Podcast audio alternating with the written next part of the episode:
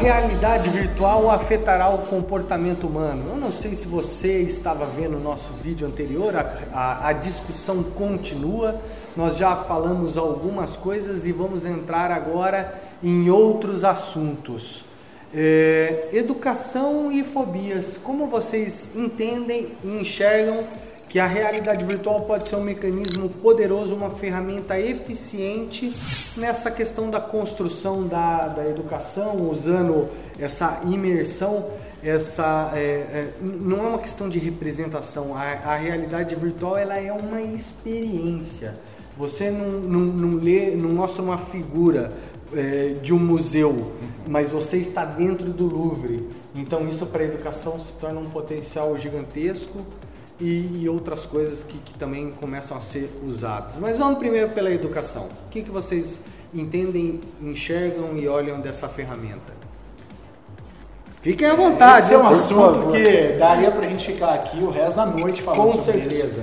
É, eu, essa, essa, é uma das áreas que mais me encantam dentro da realidade virtual, é dentro daquilo que, que é possível né, com toda essa tecnologia. O que eu enxergo é que é, vai chegar um momento em que você é, não só vai poder escolher com quem que você vai se formar, né? Estava até comentando é, é, sobre isso, ou seja, os cursos é, é, formatados, né? Uma empresa ter, sei lá, 10 matérias e com isso você se forma em determinada coisa, talvez isso não tenha sentido daqui a algum tempo.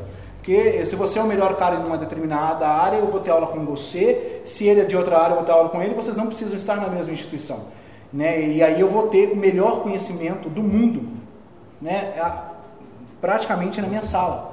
E aí, com a realidade virtual, você vai conseguir colocar um equipamento, ou enfim, você vai ter lá os gadgets que você vai usar, e você vai estar com o cara, eu vou estar com você. E vai, que prazer. E, e, e vai ter, chegar um momento que eu vou estar tão presente que é como se eu estivesse tendo uma aula individual contigo.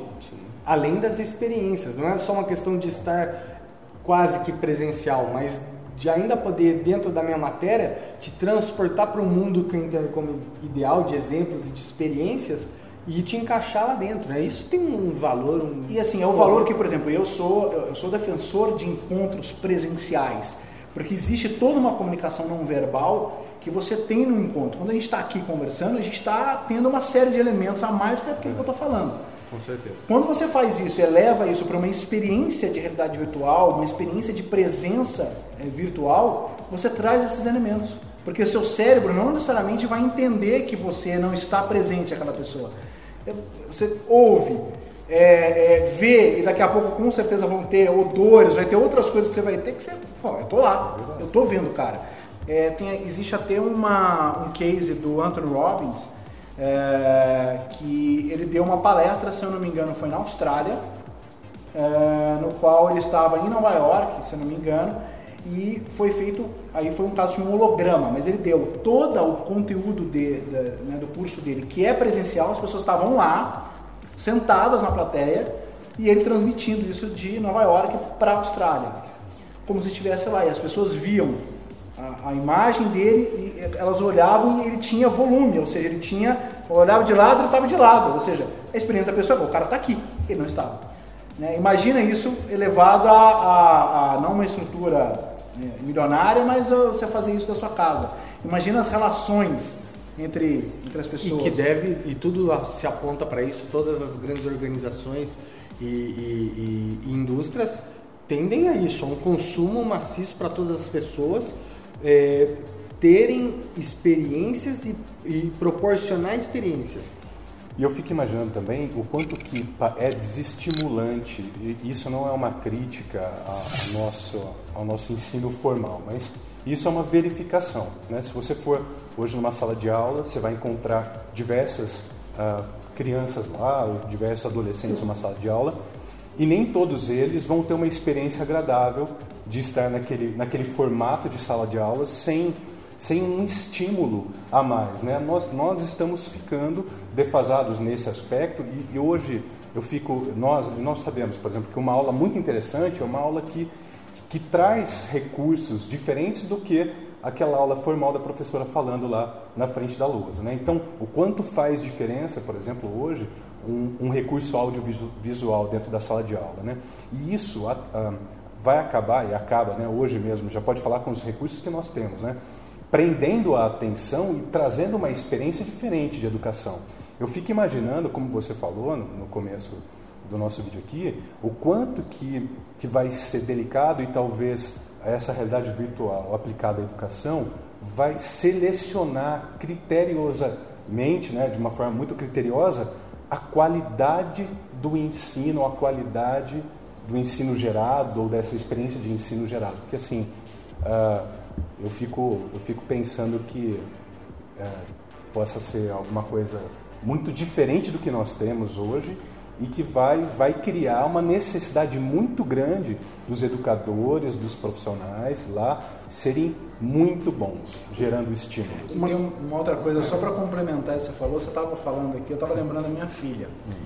Existe um outro aspecto negativo de tudo isso, que, são, que é principalmente o ensino é, fundamental, né? É, como é, que as, como é que nós todos, né, nós como sociedade, todos os desenvolvedores, como é que nós vamos lidar com uma superestimulação de crianças? E que já acontece, que já a acontece, realidade virtual é mais um ingrediente, vai, é porque ela vai emergir no, no, mundo. E, e como é que você lida também com a questão da educação, daquilo que faz parte do desenvolvimento infantil, faz parte da cognição daquela criança, que ela, como ela vai adquirir isso se daqui a pouco você começar a ter, por exemplo, um ensino virtualizado onde ela não vai ter fisicamente contato com outras crianças ou não com tanta frequência. O que, que vai acontecer Eu acho que tudo aí tem prós e contras, mas uma coisa que eu estava imaginando aqui, a hora que você estava falando, e você iniciou isso aqui, esse critério de seleção, de pegar o melhor profissional ou os melhores profissionais daquelas áreas e escalar. Porque hoje você tem um grande professor dentro de uma universidade, de uma classe, que ela comporta algo físico, 12, 15, 100 pessoas, mas existe uma limitação. Você pega esse profissional de ponta e joga ele numa escala através da realidade virtual para o mundo. Uhum. Então eu, eu fico imaginando que assim, por mais que também se perde um pouco disso que você acabou de falar que é fundamental, porque somos seres humanos acima de tudo, ganha-se nessa. Eh, você tem um profissional que é altamente qualificado e que isso pode estar tá pelos quatro cantos do, do, do, mundo, do universo. Isso já acontece, né? Assim, assim, não nessa escala ainda, mas toda, é, toda essa quantidade de cursos. Hoje você já tem excelentes educadores que usam o meio digital para fazer isso. A diferença é que a experiência de você sentar na frente de uma tela e consumir um conteúdo é diferente de você sentar numa sala de aula. Ainda existe esse gap. Com a realidade virtual isso some. E eu acho que para adultos, talvez até para adolescentes, isso seja excepcional. É, é, onde me preocupa mais é na formação na infantil, base. é na base, como é que isso vai se dar, porque vai ter demanda. Muito provavelmente, essa discussão que nós estamos tendo aqui, isso vai crescer de uma forma é, muito grande né, na cabeça dos educadores, na cabeça dos formadores de opinião, e, e, e isso vai evoluir, acho que à medida que a tecnologia vai evoluindo mesmo e vai ganhando espaço na sociedade. Nós podemos aqui prever o que pode ser, mas né, eu acredito que juntos aí, né, durante esse, esse desenvolvimento dessa te tecnologia, né, até isso está disponível para todo mundo, nós já estejamos lá bem, bem cientes dessas questões. É, pessoal, o assunto está muito bom, mas infelizmente nós temos que finalizar esse vídeo, mas eu vou dar uma grata surpresa. Teremos um parte 3, onde falaremos de fobias. Então, por favor, se você está gostando, gostou desse canal e ainda não está inscrito, inscreva-se. VR Evolution BR. Por enquanto ficamos aqui, mas rapidinho já estaremos no terceiro vídeo. Obrigado!